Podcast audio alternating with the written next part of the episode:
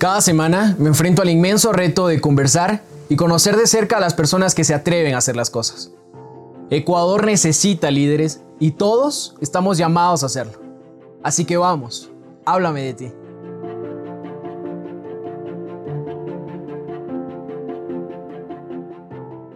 Hola, ¿qué tal? ¿Cómo están? Qué gusto nuevamente estar con ustedes. Y esta vez estoy con Eduardo Jaramillo, eh, un gran joven lojano, emprendedor, político, deporte, multifacético. Eh, ¿Qué tal Eduardo? Gracias por estar aquí en este segmento de Háblame de ti, un segmento creado en realidad para inspirar a los jóvenes y a toda la sociedad lojana y del Ecuador que nos escucha. Motivar, motivar, llevar el mensaje de que se puede apostar por Loja, se puede apostar por, por Ecuador y que no necesariamente hay que irse fuera o hay que buscar vida en otro sitio, sino que vale la pena que hagamos las cosas bien en nuestro país. Bueno, esa es la dinámica de, Lojano apoya Lojano. Gracias Jesús, qué bueno poder compartir estos espacios, el poder eh, dialogar. Siempre creo que los, los, lojanos somos muy buenos conversadores, ¿no? que también es una parte de ser, es una habilidad que desarrolla el ser humano. Y siempre dicen, ¿de dónde es usted? Dice, a nivel de Ecuador, dice, de Loja. Dice, son buenos conversadores. Aquí estamos, somos buenos conversadores. Gracias, de verdad. Y bueno, vamos a entrar en materia. Para los que no conocen a, Eduardo, vamos a, empezar desde el principio. Mira, tú sabes que la infancia es lo que, lo que, lo que no, no diría yo lo que, lo que define a, una persona, sino es cuando uno se crea. ¿Por qué? Porque en la infancia no tenemos etiquetas, no hay estigmas, uno se siente más libre que nunca. Eh, Eduardo, ¿cómo fue tu infancia? ¿De dónde vienes? ¿Quién eres? Y cómo fue que se definió más o menos lo que te encanta hacer, la comunicación, eh, tu pasión por el deporte, tu pasión también por, que, vamos a comentarlo luego, que te gusta cocinar, eh, esa pasión que tienes también por la política, el servicio, oye, te encantan un montón de cosas, ¿de dónde viene todo esto? ¿De dónde vienes tú? Bueno, creo que uno de los términos que utilizas es la pasión, ¿no? Pasión creo que es eh, lo que se aprendió en casa. Mi padre es un hombre muy apasionado, muchos años dedicado al periodismo deportivo y es una persona que lo disfruta mucho, que se mete, lo vive cada una de las cosas. Creo que ese fue un poco mi, medio en el cual eh, crecí. Mi casa es eh, como esta publicidad que decía, ¿no? Eh, sueña fútbol, habla fútbol. y en mi casa pasó eso, porque mi padre primero fue futbolista, luego se dedicó muchos años o le ganó más el tema de la locución deportiva y lo ha venido desarrollando por muchísimos años y por ende la, radio era nuestra, nuestra pasión. ese es el medio en el que crezco. Vengo de una casa de cuatro, somos cuatro hijos, eh, en la cual eh, se hablaba siempre de fútbol, siempre se conversaba de fútbol y siempre de hacer lo que a uno le gusta. Entonces siempre había esa motivación. Em, crecí en el barrio La Tebaida, aquí en la, en la ciudad de Loja, un barrio muy bonito y como ese barrio antiguo en el cual jugábamos en la calle, terminábamos las actividades escolares, yo estudié en la, escuela La Salle, y terminaba las actividades escolares y esperaba llegar al barrio para encontrarme con mis amigos y era jugar, jugar fútbol, estar. Eh, luego ya comencé al tema futbolístico ya desde un ámbito mucho más eh, serio, me dediqué ya al, fútbol en las divisiones inferiores y a la par el tema de la radio, eh, que iba yo siempre a ayudarle a mi papá. yo hasta los 10, 12 años creía que todos los niños sabían eh, eh, poner un, disco, ¿no? un long play en, ese momento en, Radio eh, Centinela del Sur, donde yo aprendí. Pero claro, después me di cuenta de que no, que, era, que era bendecido, porque me tocó aprender algo muy bonito, que, que, no fue una opción, era, en el, luego sería mira, te dabas un teléfono, un radio y te decían, el carro que pasa, me dices qué carro es y lo narras, mi papá. Entonces nunca fue una opción querer o no la, narración deportiva. Entonces yo tenía 12, 13 años, primero haciendo los controles en la, radio y luego eh, ya ayudando a locutar. Entonces me iba, no sé, a, Indiucho en el rally Loja, eh, Catamayo, en Malacatos, que iba por esta vía antigua y me tocaba, ¿no? Carro a la vista, máquina, máquina, ya está, la 530. Entonces fue un tema que me tocó aprenderlo en casa. Em, luego, bueno, la formación en el colegio, unos añitos fui a vivir en, por, una tía fuimos a vivir en, San Pedro de la Bendita, fueron dos años muy bonitos, sexto grado que contábamos en aquel momento, y de ahí primer curso. Luego vinculado a los temas artísticos, eh, regresé acá a Loja y netamente ya a los temas artísticos y al tema del, deporte, ¿no? del fútbol.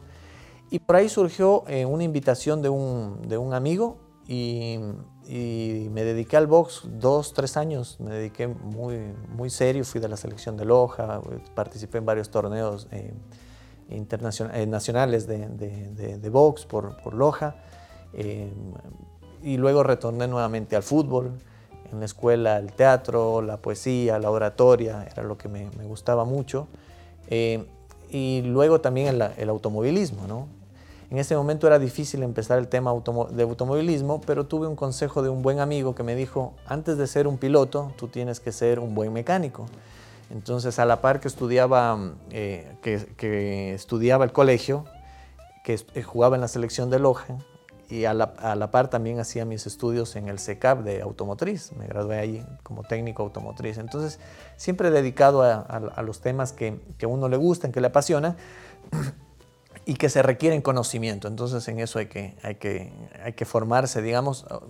Uno tiene un sueño, pero tiene que trabajar por ese sueño, ¿no? Entonces, creo que ese fue un poco el, aprendizaje de casa. Eduardo, me quedo con, con la parte del deporte, que me, que me decías que te dedicaste y no sabía esto del box. Oye, ¿qué hizo de bueno el deporte en ti, no? Esto quiero saberlo, ¿por qué? Porque eh, tantos jóvenes que hoy se meten en el tema del deporte, mi hermano era, era gimnasta, llegó a ser campeón nacional de gimnasia, la disciplina hace mucho en, el deporte, ¿no? Y, forja el carácter de, en realidad cuando estás en tu etapa de la juventud, forja tu carácter el deporte porque tienes que tener esa mentalidad de, cuando pierdes, no tirar la toalla, no decir, chao, se quedó aquí porque yo solo quiero ganar, ¿no? ¿Cómo forjó tu, carácter? ¿Qué hizo de bueno en ti el deporte y por qué es bueno que, los jóvenes practiquen deporte? Bueno, creo que el deporte te da, tú lo decías, disciplina eh, y, te da amigos, ¿no? Eh, amigos.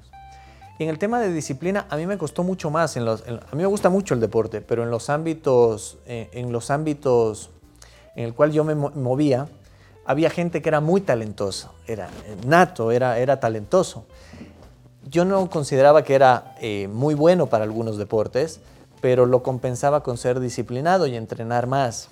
Cuando jugaba fútbol no era muy hábil con, el balón, pero yo decía, quiero jugar o me apasiona jugar, ¿qué tengo que hacer? Entonces tenía que entrenar un poco más que el resto porque no era muy bueno y tenía que desarrollar otro tipo de capacidades. Entonces yo jugaba de delantero por izquierda y, tenía que desarrollar ser potente, el ser muy bueno en ir a cabecear. Entonces, eh, me costó mucho más en todos los temas deportivos y me ha costado, digamos, también en el, automovilismo ser mucho más disciplinado, prepararme físicamente, porque eh, hay gente que es muy buena nata, que va, se sube a un vehículo y, lo hace bien, o hay alguien que juega fútbol que, no, que lo hace muy bien. Entonces, a mí me tocaba, me, me, me tocó hacer eso, ¿no? En que eh, tenía que entrenar más, dedicarme más, eh, esforzarme más eh, para poder compensar ciertos elementos. Y como tú lo dices, me, apartó de otros temas, ¿no?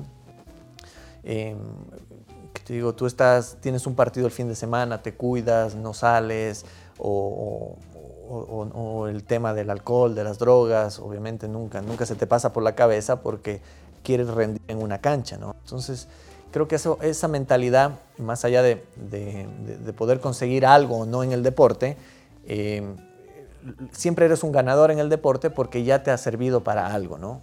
Y creo que esta dinámica también te sirve posterior para, para la vida en sí, ¿no? A veces yo siempre digo que un partido de fútbol se parece a la vida mismo, ¿no? que a veces puedes ir perdiendo, que te esfuerzas, que puedes remontar, que puedes darle la vuelta a las cosas y al final la vida es lo mismo. Entonces, eh, creo que ese ha sido el mayor eh, aprendizaje que me ha dado eh, la actividad deportiva y el también sentirte sano, ¿no? sentirte con, que puedes ir a una cancha, subirte a una bicicleta, seguir haciendo actividades, creo que eso te da eh, una calidad de vida. ¿no? Eduardo, hablamos del deporte, de cómo se, forjó tu carácter, la, disciplina, la importancia de, disipar. Como dice mi papá, cuando uno está tan ocupado no tiene tiempo ni para malos pensamientos. Oye, Tú te fuiste, saliste de Ecuador a estudiar.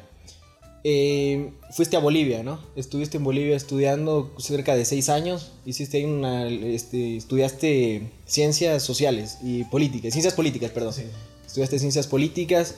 ¿Te apasiona la política? Es decir, no solo te gusta el deporte, sino que te gusta la política. Te gusta mucho, también eres un hombre muy, muy, muy, muy cultural. Te gusta también el teatro, has dirigido obras de teatro, te apasiona. ¿Cómo nace esta idea de, decir, o, no sé si es una vocación de servicio o te gusta más por el tema de la comunicación, porque eres un, gran comunicador? Entonces, la, idea de ir a estudiar ciencias políticas nace por la, vocación de algún día servir, nace por el hecho de comunicar? ¿Cómo, cómo, te lleva este, a ti la vida a decir quiero ir a estudiar ciencias políticas? Bueno, yo viajo primero a Buenos Aires, donde hice mi formación en, actuación. Luego llegué a Bolivia y hice dirección eh, teatral. Em, y mientras, eh, digamos, siempre me apasionó el tema de la ciencia política como mi carrera, como mi formación. Em, me he dedicado al tema, me gustaba siempre, ¿no? Por el tema de servicio, ¿no? El poder de hacer eh, generar, digamos, yo la veía a la política o le veo a la política como un arte, que al poderla desarrollar de muy buena manera sirve para potenciar el resto de las artes. Manejado de forma negativa, eh, eh, oscurece al resto de las artes. Entonces siempre me pareció y siempre la vi a la política como, como servicio, la vi como el hecho de poder potenciar al resto. ¿no? Tú dices, bueno, hay un buen pianista, un buen guitarrista, sí, pero hay un arte que es la política que tiene que hacer y tomar buenas decisiones para poder potenciar a esto. Entonces siempre lo vi de, esa manera. He, tenido una filosofía en que el hombre debe crecer en varias áreas, ¿no? En tema deportivo, en el área espiritual, en el área académica y, que, eh, y, en el área cultural, ¿no? Creo que son los, los, los cuatro pilares que Aristóteles lo dice en una de, sus obras, ¿no? el poder crecer en, cada uno de estos pilares. Y, radica la armonía del individuo en ir creciendo de forma, eh, eh, digamos, paralela en todos estos elementos. Y esa ha sido un poco la filosofía inculcada por, la casa, inculcada por buenos maestros o maestros de vida que, pude tener. Y, y, entonces siempre fue esa mi preocupación, no descuidar ninguno de estos ámbitos. ¿no? Y eso es el día a día, ¿no? Eh, que, trato de, esforzarme en eso. Cuando llego, a, cuando llego a, Buenos Aires a estudiar ciencia política, digamos, no, no, no, mucho me llamaba la atención cómo se desarrollaba, ¿no? porque yo quería un poco más de teoría política. Entonces digo, em, un profesor me vio así un poco frustrado en eso, en decir, no, yo no quería como eh, formarme para ser un funcionario público, sino para hacer un, análisis y más eh, tener teoría política, filosofía política. Entonces él me dice, mira, en Bolivia, eh, en Bolivia desarrollan la materia como tú la quieres hacer, eh, la carrera como tú quieres hacerla. Entonces comienzo a indagar un poco y, encuentro una universidad, la Universidad Mayor de San Simón en Cochabamba, y me voy allá a estudiar. Y ahí pude también retomar los otros ámbitos, el tema de, de, la ciencia política, me inscribí en la carrera, a la par hacía el tema de, para ya el fútbol dejó de ser un deporte para convertirse en una, en una en subsistencia, ¿no? Porque yo dije, ¿qué sé hacer? Aprendí la radio, aprendí el tema teatral, sé, eh, sé ámbito y, eh, y, sé el fútbol, ¿no? Eso es. Entonces comencé a buscar eh, trabajo en eso para sostenerme. Y pude jugar fútbol profesional, pero ya con una mirada mucho más, menos, digamos, de, disfrutar y más en, en trabajo, ¿no? Entonces pude estar eh, dos, tres años allá jugando fútbol profesional en, Bolivia. Gracias a Dios, digamos, me daba los recursos para poder eh, vivir. A la par hacía el tema de la radio, eh, locutaba para una radio allá en, Cochabamba y también estaba en un elenco de teatro. ¿no? Entonces como que estaba nuevamente en los ámbitos que me, que me gustaban. Y bueno, así se pasaron cinco años de la vida en, haciendo todo eso. ¿no? ¿Y viniste a Loja? Después de, estar en Bolivia, viniste directamente a Loja o te fuiste a No, vine directo a Loja. Eh, tuve una invitación de la Universidad Técnica para hacer docencia y ahí estuve cinco o seis años de mi vida en la, Universidad Técnica, en la cual desarrollé, era docente en economía política, ciencia política, marketing político, sociología. Em, y también eh, como conocía el tema del, de, cine o el, tema teatral y el tema de lo audiovisual, Trabajé en algunos productos audiovisuales, que los, guiones, ¿no? Manejé de algunos productos audiovisuales que se hizo en la técnica, ¿no?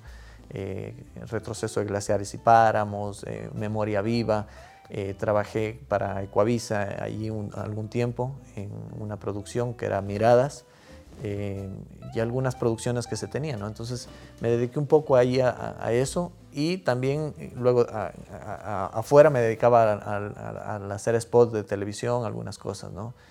Y bueno, en, eso me, ha apasionado mucho. ¿no? Antes de pasar al tema, al tema de político, de cómo te has desempeñado, eh, quiero quedarme con el, con el tema de, cultural, con el tema del arte por Loja, ¿sí? Loja, ciudad cultural, reconocida a nivel nacional, Ecuador.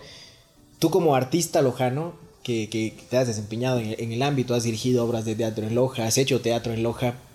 Oye, hay tantos jóvenes con el tema de las artes vivas que créeme que yo he conversado y no tienen la confianza y no le apuestan todavía a Loja porque dicen, Loja no apuesta por nosotros, ¿no? Yo quiero apostarle a Loja, pero Loja no apuesta por nosotros. Siempre. Y, esto no es una crítica al, a cómo funcionan las artes vivas, ¿no? Sino quiero conversar, eh, puntualizar así un poquito, un paréntesis en el tema del arte. ¿Cómo ves tú el arte en Loja? Realmente la gente decimos que Loja es una ciudad cultural, pero cuando se trata de apoyar a los artistas lojanos, a, a esos jóvenes de mi edad, 21, 22 años, que quieren hacer algo por Loja. Oye, y te dicen, pero es que Loja no lo hace por mí, yo no puedo. ¿Tú crees como artista lojano que se necesita una mano de arriba o netamente es el artista el que tiene que buscarse la vida? ¿Cómo, un joven lojano puede apostar por él mismo y decir voy a hacer arte en Loja? Y con el tema de las artes vivas también si lo comentamos un poco de cómo, cómo se ha dado esto en Loja y si ha sido manejado de la mejor forma para lo que te digo, para apostar por los jóvenes, ¿sí? Para apostar por esas figuras que quizás tienen el arte escondido y todavía no, no, salen a, a, ser diamantes en bruto. Bueno, primero el hecho de poder entender que hay el, el, el, desarrollar el arte, el tema de baile, de danza, de la pintura, de todas las manifestaciones artísticas, hay un momento en que te toca tomar una decisión, como hobby o como una profesión. Cuando tomas esa decisión, digamos, eh, tienes que entender que para desarrollar un arte te profesionalizas de dos maneras, ¿no? A partir de poder eh, formarte en lo que haces, de la educación, y la otra es poder vivir de lo que haces. ¿no? Yo soy un artista, me presento y puedo vivir de eso. Soy un guitarrista, me presento y puedo vivir de eso, y además de tener la formación. Cuando yo regresé al Ecuador, eh, tomamos la iniciativa con, con varios amigos hicimos un festival que se llamaba Loja sobre Tablas, para poder tener un espacio en el cual podamos. Entonces, primero se necesita la iniciativa que pueda tener.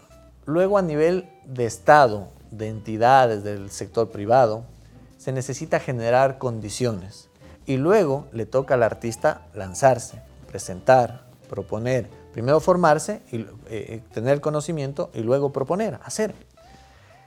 Eh, en el tiempo que me he dedicado al tema artístico, llegas a la conclusión de que nadie te va a regalar nada, que tú tienes que lanzarte, que tienes que proponer, que si tú quieres tener este espacio tienes que comprar el micrófono, tienes que tener la cámara, tienes que tener las luces, un equipo. Bueno, pasa lo mismo en el tema eh, artístico. Tienes que lanzarte, tienes que proponer. Hay que generar condiciones, hay que generar condiciones por parte del Estado, sí. ¿Tienes espacio? Sí. Eh, ¿Que se puede vivir de esto? Sí. Cuando se hace de alta calidad, y, se lo, y, se, y, ya a, este nivel estamos hablando de industria creativa. La industria creativa tiene que ser como eh, la fábrica que hay acá o esta fábrica que hace estos materiales. Bueno, pasa lo mismo con el tema artístico. Hay que comenzar a fabricar, no pensar en vender en loja, ¿no? Te lo hago una relación. Si haces pan para vender en, loja, te toca pelearte con el amigo, con el vecino, por porque luchas por el mismo mercado. Loja es un buen lugar para generar, para construir y para no solo venderlo aquí, sino pensar en irlo a vender afuera. Nuestra producción eh, audiovisual, nuestros audios, nuestras empresas, digamos, de, redes, de generación de, información en, Instagram, en Facebook, en, todas las, en, todo lo que es redes. ¿Se lo puede hacer aquí en Loja? Sí. ¿Por qué? Porque tenemos mucha creatividad. Entonces sí se puede vivir de esto. Eh, se necesita incentivar algunos elementos, conectividad, se necesita eh, formación, ya es urgente que una de las universidades de Loja tenga una carrera de, artes escénicas eh, eh, o una carrera de cine como tal. Hay gente que le gusta el cine, tiene que entrar a comunicación. o sea, respetando las distancias, no, no es lo mismo, pero se necesita esos espacios. Primero lo que decía, formación y luego que puedas vivir de eso. Y, luego generar eh, de parte de las autoridades eh, espacios para que elencos puedan irse a presentar, eh, estar presentes en algo. Entonces sí se puede vivir, es un reto grande no solamente es un reto para Loja. Estuve hace poco, antes de la pandemia, en media pandemia, estuve viviendo en Buenos Aires, que fue por el tema del cine, y, sus preocupaciones son las mismas, ¿no? Sus preocupaciones son las mismas. En conocimiento, en experiencia, hay otros elementos, pero las preocupaciones son las mismas. Y al final la conclusión es, hay que atreverse, hay que atreverse, hay que lanzarse. Es un reto grande, pero se puede hacer. Y Loja tiene mucho talento, que es lo fundamental para esto. Y buenas propuestas, ¿no? Buenas propuestas eh, y propuestas diferentes. No que le gusten a la gente, eso es otro tema, porque a la gente, si tú dices qué le gusta a la gente, de la televisión y vas a ver lo que le gusta a la gente y, el productor nacional qué hace para, porque le gusta a la gente. No, no, hay que hacer lo que le gusta, eh, lo que quiere uno mostrar. Entonces, al final van a salir productos de alta calidad. Entonces, creo que esa es un poco la, la recomendación desde ese aspecto, ¿no?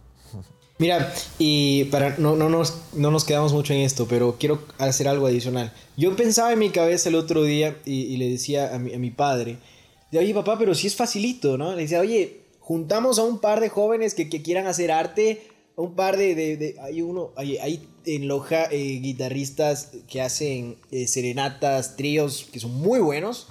Y, yo le decía, oye, juntamos un par eh, les decimos, vamos a hacer arte, no sé, en la Plaza Santo Domingo, cogemos a otro par de, muchachos que les guste pintar, oye, juntamos a cuatro o cinco personas que, les guste hacer arte, que, les guste exponer su, creatividad, los paramos ahí en, en, Santo Domingo con un banner ahí de viva el arte, loja es arte, lo que sea, y, y ya está. No, me dice mi papá, porque eso no es así, se necesita eh, todo detrás tiene que, que, hay una estructura, tienes que llevar, porque bueno, me dice, ponte a pensar solo que necesita una camioneta para poder llevar el parlante, pero digo sin parlante, aunque sea uno prestado, no importa, se lo conecta, digo, bien, santo, yo un interruptor. Y me dice, no, porque se necesita tal, oye, yo no sé si yo soy muy, muy, o sea, no entiendo todavía cómo funciona el sistema, o es que en realidad el sistema pone mucho freno a las cosas que deberían ser más fáciles, ¿no? Entonces, yo no sé si no basta la iniciativa, como por ejemplo lo que te acabo de comentar, una idea así loca de, oye, hagamos arte y si ya, no, no, hay que tramitar ni permisos ni nada, simplemente vamos, nos ponemos y hacemos música y que la gente se haga ruedo y disfrute. Yo no sé si tú que has estado en el servicio público, si yo estoy soñando mucho o realmente el sistema te, te frena para, para que no puedas hacer cosas tan naturales como eso. Bueno, el, eh, a ver, el, arte como hobby puede permitirse diferentes espacios. Y aquí podemos sacar una guitarra, compartir un momento, pero el, arte o la, o la, industria creativa ya como forma de vida necesita muchos más elementos, ¿no? Entonces, y, siempre se mide por la calidad del producto que puedas eh, hacer lo que tú dices es una manifestación de que está bien, que hay que hacerla y que hay que incentivar ¿no? a, nivel de, la política pública, construir, digamos, ordenanzas que vayan en el hecho de que alguien quiere presentar una obra en la calle, tenga que a ornato da a conocerlo, pero sin tanto, tanto trámite. ¿no? Está muy bien y me parecen muy buenas iniciativas. Y creo que hay varias enfocadas en, el cabildo en, en ese sentido. Pero ya hacer como una, un, para subsistencia, para vivir, para dedicarte a tiempo completo a eso, se necesitan muchos más eh, elementos, ¿no? Se necesitan muchos más elementos. Piensa siempre en una, en una industria, en una industria de, no sé, de vidrio, una industria de caucho, una industria, las industrias que puedan tener eh, loja, de especerías. Bueno, piensa el tema artístico eh, como em, lo mismo, tener un espacio físico, poder construir, tener productos, tener Claro, y ahí ya te demanda el hecho de poder, eh, otras exigencias, otro tipo de exigencias. Bueno, ahora con la pandemia es bastante complejo, que a veces no, sabemos a quién vender, ya a veces el tema de las conexiones y estos eh, en redes, ya, ya a veces está siendo tedioso, pesado, la gente quiere volver al contacto con el artista. Van a mejorar las cosas, sin duda, van a mejorar las cosas, pero... Eh, eh, se necesita construir un aparataje mucho más grande. Y repito, la formación y que la gente pueda vivir de lo que hace. Y que la expectativa no vaya en que la, administración pública tiene que darme cosas. O sea, yo voy a hacer una obra de teatro y me la tiene que comprar el municipio de tal lugar. No, no, no, no funciona así. Tiene que ser, necesito que el municipio me genere un espacio con la alcaldía de, no sé, de Bogotá, con Medellín, hay un festival en, el festival en Buenos Aires, necesito que la embajada haga un contacto y que se pueda llevar elencos para mostrar. Eh, esas son las condiciones que tiene que generar el sector. Pero si yo te digo, tú eres el artista, no, te contrato, y tú esperas eso, genera, y, en la actualidad lo vemos, te genera una, primero, digamos, eh, Eh, te, vuelve, digamos, muy, muy, muy parco, muy, muy tranquilo, pierdes, digamos, el, deseo de hacer cosas, de, creer, de, crecer. Entonces creo que es importante el hecho de, estas son las condiciones que se tiene que generar por parte de la administración pública. Luego hay que lanzarse y hacer productos, y repito, productos que le gusten a uno, no el que, a mis amigos mira, eh, voy a hacer una película lojana, ¿qué quisieras ver? Eh, voy a hacer un programa de televisión en Loja, ¿qué quisieras ver? No, no, eso no funciona porque al final hay una diversidad de criterios y te pierdes. Entonces, en el tema audiovisual, algunas me dieron un consejo muy bueno. Me dijeron, entre más local es la historia, más mundial se puede volver. Entonces, si tú ves las grandes historias del cine, de los cortometrajes, cuentan historias locales que al final terminan siendo, eh, teniendo un muy buen impacto, ¿no? Eh, creo que esa es la, un poco la dinámica, ¿no? Eh, no, estoy dando respuesta, creo que más genero dudas que interrogantes que respuestas porque también estoy en esa etapa, ¿no? Ah, ah, luego de, de, mi paso por el tema público, retomé el tema artístico, entonces también sigo en ese crecer. Hemos hablado de, del servicio público, hemos entrado en, materia de servicio público, de cómo quizás la, administración pública incentiva, ayuda. Tú fuiste gobernador de Loja, eh, para todos aquellos que no lo sepan, a partir de 2017 hasta 2019, dos años y dos meses por lo que leí. Eh, tu paso por la, por la gobernación de Loja, te lo dije antes, uno siempre piensa que, que, por la política uno se quema, ¿no? Entonces dice, oye, no, que uno entra a ser un funcionario público y sale quemado. Entonces, como que no puedes repetir ya. Es una, sola experiencia porque te sales machacado de ahí. Y, es realmente de reconocer que tú has entrado en la política y has salido bien parado, ¿no? Y, de verdad estoy orgulloso de que en Loja eh, haya gente que está comprometida con el servicio público y que enseñan y que pueden demostrar que entrar en política puede ser realmente para servir y para no hacer las cosas mal y no, no, no salir dañada la imagen, ¿no? Porque no solamente se te daña la imagen porque los medios de comunicación te pintan mal, sino porque a veces uno se equivoca, hace las cosas mal, pues y sales mal parado, ¿no? Tú hiciste las cosas muy bien, eres un joven lojano, de verdad lo repito, de, destacar, de, admirar, porque hiciste las cosas bien, porque supiste servir a Loja. Y quisiera que, que hablemos de eso, el servicio público, que, me cuentes un poco cómo, cómo nació la, la idea de... Bueno, no necesariamente que me cuentes cómo llegaste a la gobernación, pero sino eh, cómo nació la idea de decir, oye, sé que puedo servir, eh, sé que podemos hacer las cosas bien, vamos a hacerlas bien, y cómo hiciste para lograr que en realidad eh, salir victorioso de, la gobernación de Loja y servir, que vivimos momentos, los, mencionarás y hablaremos de eso, viviste momentos realmente fueron críticos en la ciudad de Loja, casos a nivel nacional que, que llamaron mucho la atención de todos, supiste llevar a la provincia de Loja por buen camino, supiste eh, dejar a Loja en un, en un, nivel muy alto. Y yo en nombre de todos los que nos estamos viendo, que seguro que te admiramos de agradecer y por favor, cuéntanos sobre eso. Bueno Jesús, bueno, agradecer tus, tus, palabras. Eh, sin duda van en una valoración eh, de tu sentir. habrá muchas personas que coinciden, otras que dirán, sí, sí, sí, como todo, como en todo. Pero bueno, agradezco mucho tus palabras y tu, deferencia con, mi persona. Como iniciamos esta entrevista, ¿no? La pasión. Y creo que Loja, yo soy un enamorado de la provincia de Loja. Loja es maravillosa. He tenido la oportunidad de recorrer el mundo, de conocer otras eh, eh, ciudades, otros países. Y cuando tú puedes estar en esa, en comparar, eh, a veces o te desilusionas del lugar que vienes o te llenas de orgullo. A mí me pasó eso.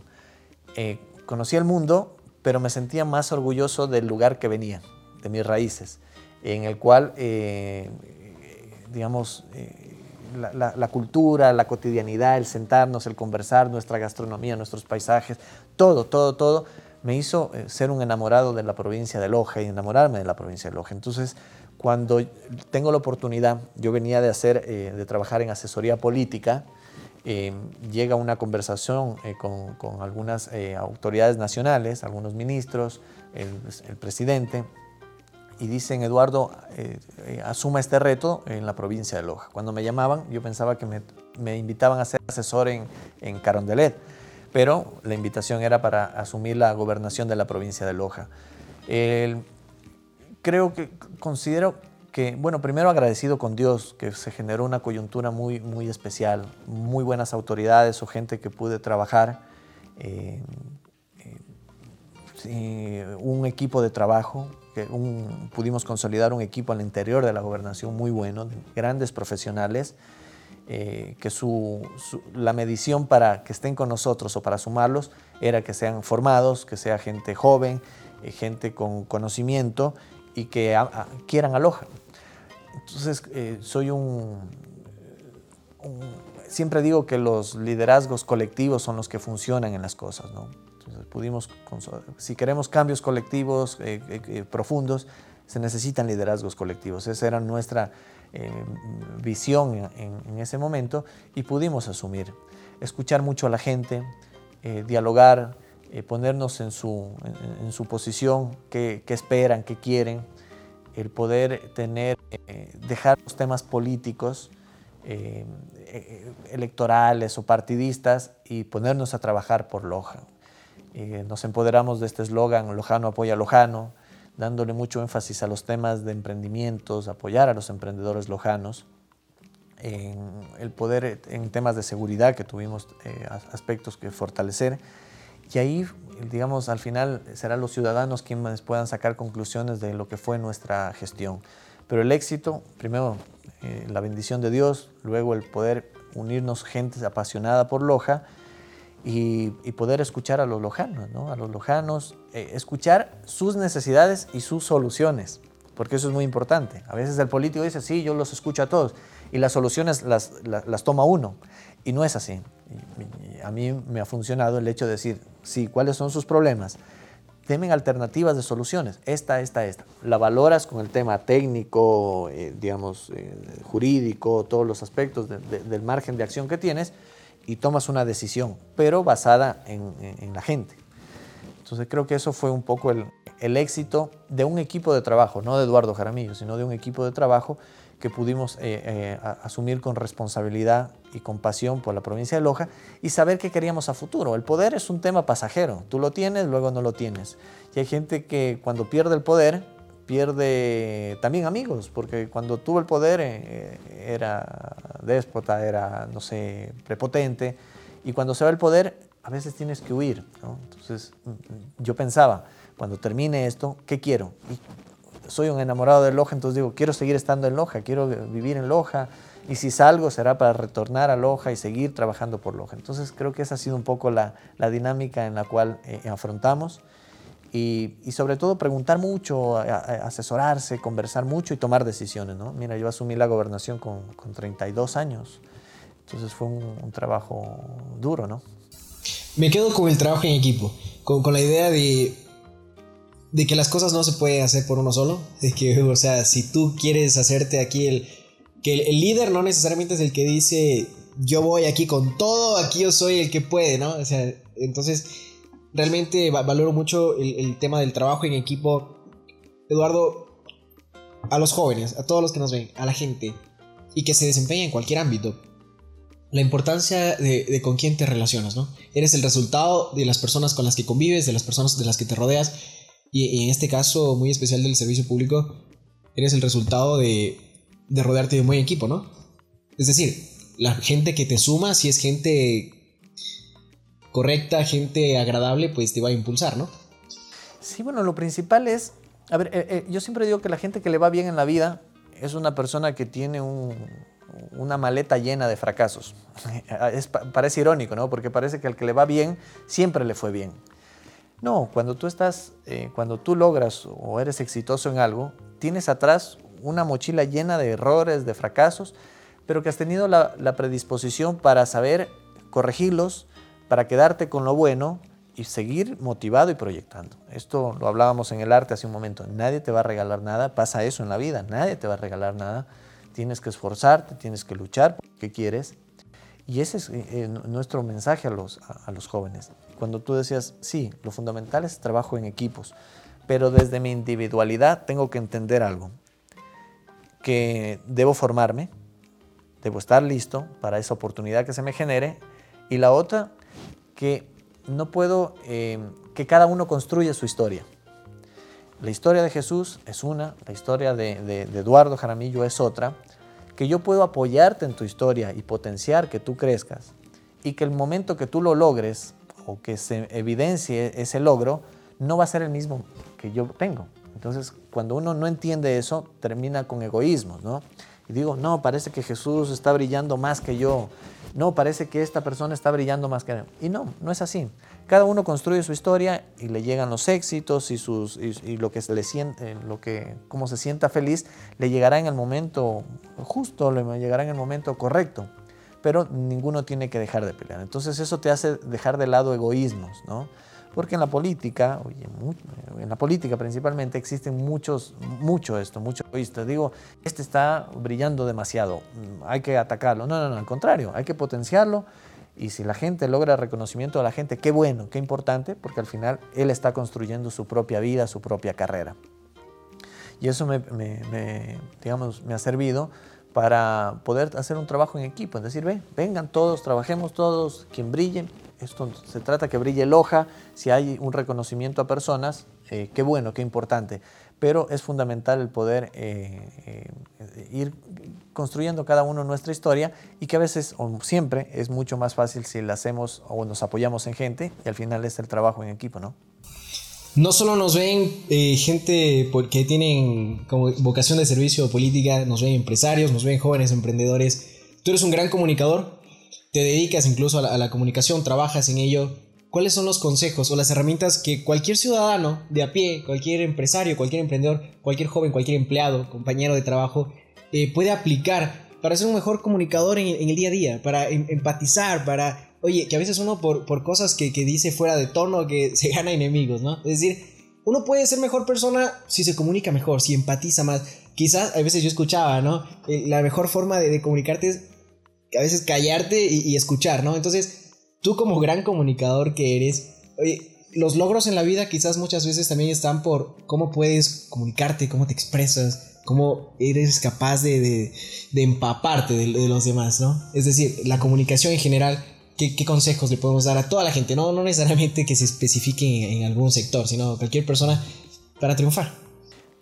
yo creo que la comunicación diaria, la cotidiana, esta, eh, es un poco entender en, una dinámica de respeto, de tolerancia, de ser respetuoso con la diversidad de criterios.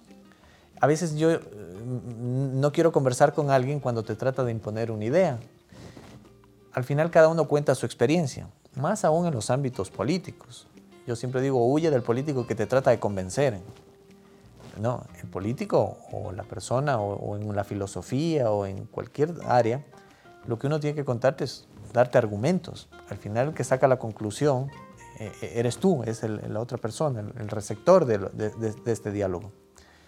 Entonces, primero va por un tema de, ser eh, tolerantes, ¿no? ser muy tolerantes. Primero de saber que uno puede tener una verdad aparente, pero que no es la verdad al final. si no, seguiríamos creyendo que la Tierra es plana, ¿no? entonces en eso hay que saber que uno puede suponer que tiene una verdad, eh, pero que tiene, en el fondo tiene que entender que no es un absoluto. Entonces esto te permite para ser respetuoso, ser tolerante. Eso digamos en la comunicación día a día. Y lo que tú decías, eh, hay que ser buen alumno, ¿no? Y el alumno es, el, que escucha mucho, ¿no? El que, está presente, el que no conoce de un tema y, pregunta, y pregunta mucho, hay que preguntar mucho. Yo soy muy, yo soy mucho de preguntar, ¿no? digamos, vas, te invitan un día a una pesca y, no sé, y dices, ¿y qué pones? ¿Y pones anzuelo? ¿Qué número de anzuelo? ¿Qué, qué, qué, tienes que hacer? ¿Cuándo lo lanzas? ¿Qué distancia? Hay que preguntar mucho, hay que preguntar mucho. Y eso pasa, a eso aplícalo en todo. Y más aún en el tema académico, donde se necesita preguntar mucho. Y con lo que aprendes, tienes que ser muy humilde, ¿no? Y, ahí vamos, no tratarlo de imponer como verdad hacia otros. Eso, digamos, en la comunicación. Y luego ya en, el ámbito, ¿no? Eh, mi formación es en, el masterado es de comunicación y marketing político, ya especializada en el tema de la comunicación como tal, en la administración o en la campaña. Y ahí, bueno, podría decirte que la comunicación es eh, sinceridad. Eh, el, persuadir siempre se ha entendido como engañar. El persuadir es poder construir un mensaje en el cual eh, siempre, siempre utilizo ¿no? las palabras justas en el momento justo, esperando una justa respuesta. La persuasión es eso, ser muy medido en lo que se dice, pero no se trata en ningún momento de, de engañar o de mentir en eso hay que ser muy, muy claros. Y luego, bueno, en la comunicación deportiva, que es lo que, lo que hago, eh, ahí, bueno, ahí es netamente pasión, ¿no? Contarle a la gente, darle detalles a la gente y, vivirlo, ¿no? Que es la, la, comunicación ya en el ámbito deportivo, ¿no? La narración. Eduardo, tú has entendido que, que, la política es un paso, que el servicio público es, no se trata de tener el poder, sino de, de poder servir, que es pasajero, y por eso cuando tú saliste, saliste eh, con amigos, saliste con, la cabeza en alto, diciendo pude servir, pude hacer las cosas bien por Loja. Y diste un paso al emprendimiento, ¿no? Eres un joven también emprendedor. Aprendiste en Bolivia a hacer unas empanadas bolivianas, ¿no? Que espero, poderlas probar. No las pruebo todavía. Y te asociaste también con un joven lojano, me parece, y tienes y ya vendes las empanadas en Loja. Es decir, te honra el tema del emprendimiento igual que a todos los jóvenes emprendedores, porque eso significa apostar primero por, por las ideas de uno y apostar por Loja y apostar por Ecuador. Sí, bueno, siempre el hecho de poder, lo que hablábamos hace un momento, te relacionas con gente eh, positiva, con gente que siempre la está luchando, con, gente, yo digo, hay, que vincularse con gente que no te pone límites, ¿no?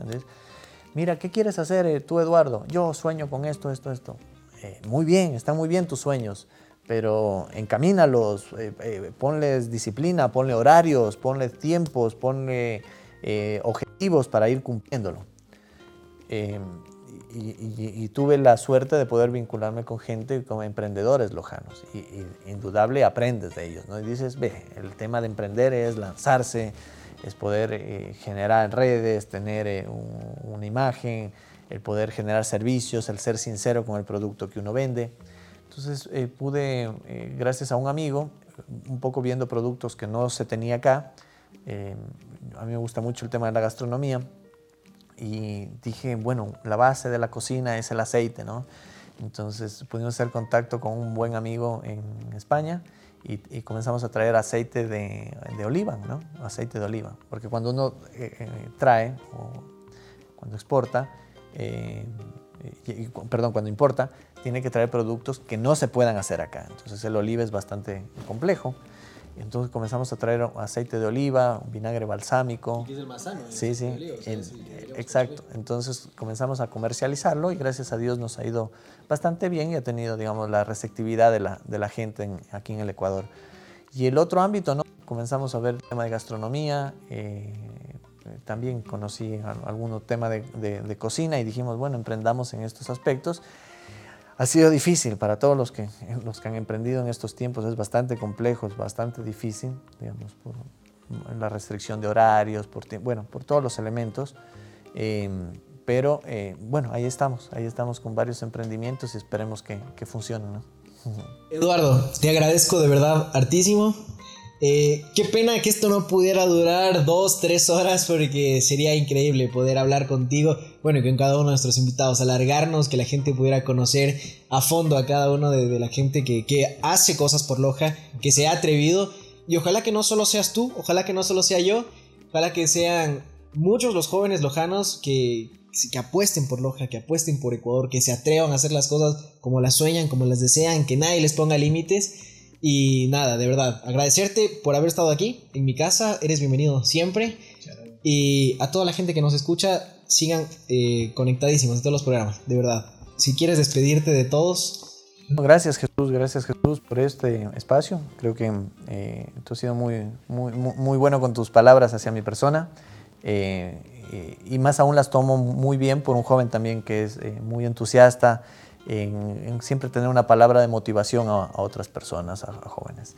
Creo que es fundamental el poder construir cada uno su historia, el, verla desde mm, qué, es lo que quiero hacer y poner elementos para llegar a eso. Repito, nadie lo va a regalar nada en la vida, uno tiene que salir a luchar. Si quiero lograr algo, si quiero ser un artista, si quiero ser un ingeniero, tengo que ir y, a veces el camino es directo, ¿no? Dice, yo quiero ser médico. Eh, bueno, el camino puede ser directo, vas a la facultad y te inscribes y estás, qué bueno. Pero si quieres ser médico y tienes que tomar eh, una salida en que decir, para esto todavía tengo que trabajar, formarme, estar vinculado a estos aspectos, conocer y luego poder formarme, generar los recursos. Bueno, eh, eso hay que entender, ¿no? que uno tiene un objetivo y que tiene que trabajar por, lo que quiere y hay que ir construyendo la historia paso a paso. Yo lo vengo haciendo, ¿no?